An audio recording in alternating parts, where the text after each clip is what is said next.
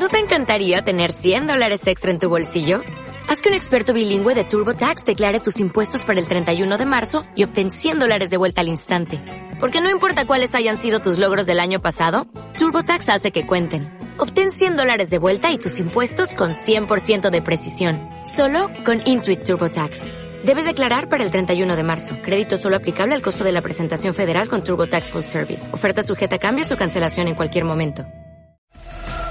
Julio Libertador. Cápsulas de nuestra historia.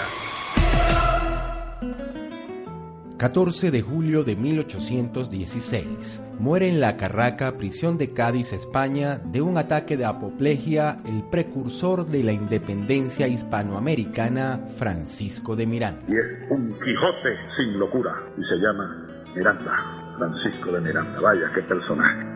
Está considerado como uno de los hombres más brillantes de su época. Tuvo participación protagónica en grandes acontecimientos históricos como la independencia de los Estados Unidos, la Revolución Francesa y la lucha por la libertad de Hispanoamérica. Dejó huella en Cuba, en el norte de África, en Rusia y a los pocos años era mariscal de Francia. Se fue a Londres y ahí comenzó a preparar los planes para la liberación de este inmenso continente suramericano. Y desembarcó aquí, hizo la bandera, se replegó de nuevo a Europa y allá estaba en 1810 cuando llegó a buscarlo Simón Bolívar, cuando empezaba aquí la revolución.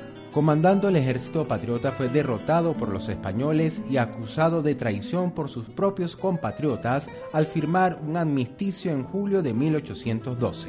Murió mientras cumplía la condena impuesta por tribunales españoles y fue enterrado en una fosa común. Hay que recordar a Miranda hoy y vivir en él y con él. Miranda es sin duda el revolucionario americano de mayor universalidad y el gran precursor de la emancipación de nuestra América. Gloria a Miranda y viva Miranda. El revolucionario, el jacobino, el humanista, el socialista Miranda. Julio Libertador. Cápsulas de nuestra historia.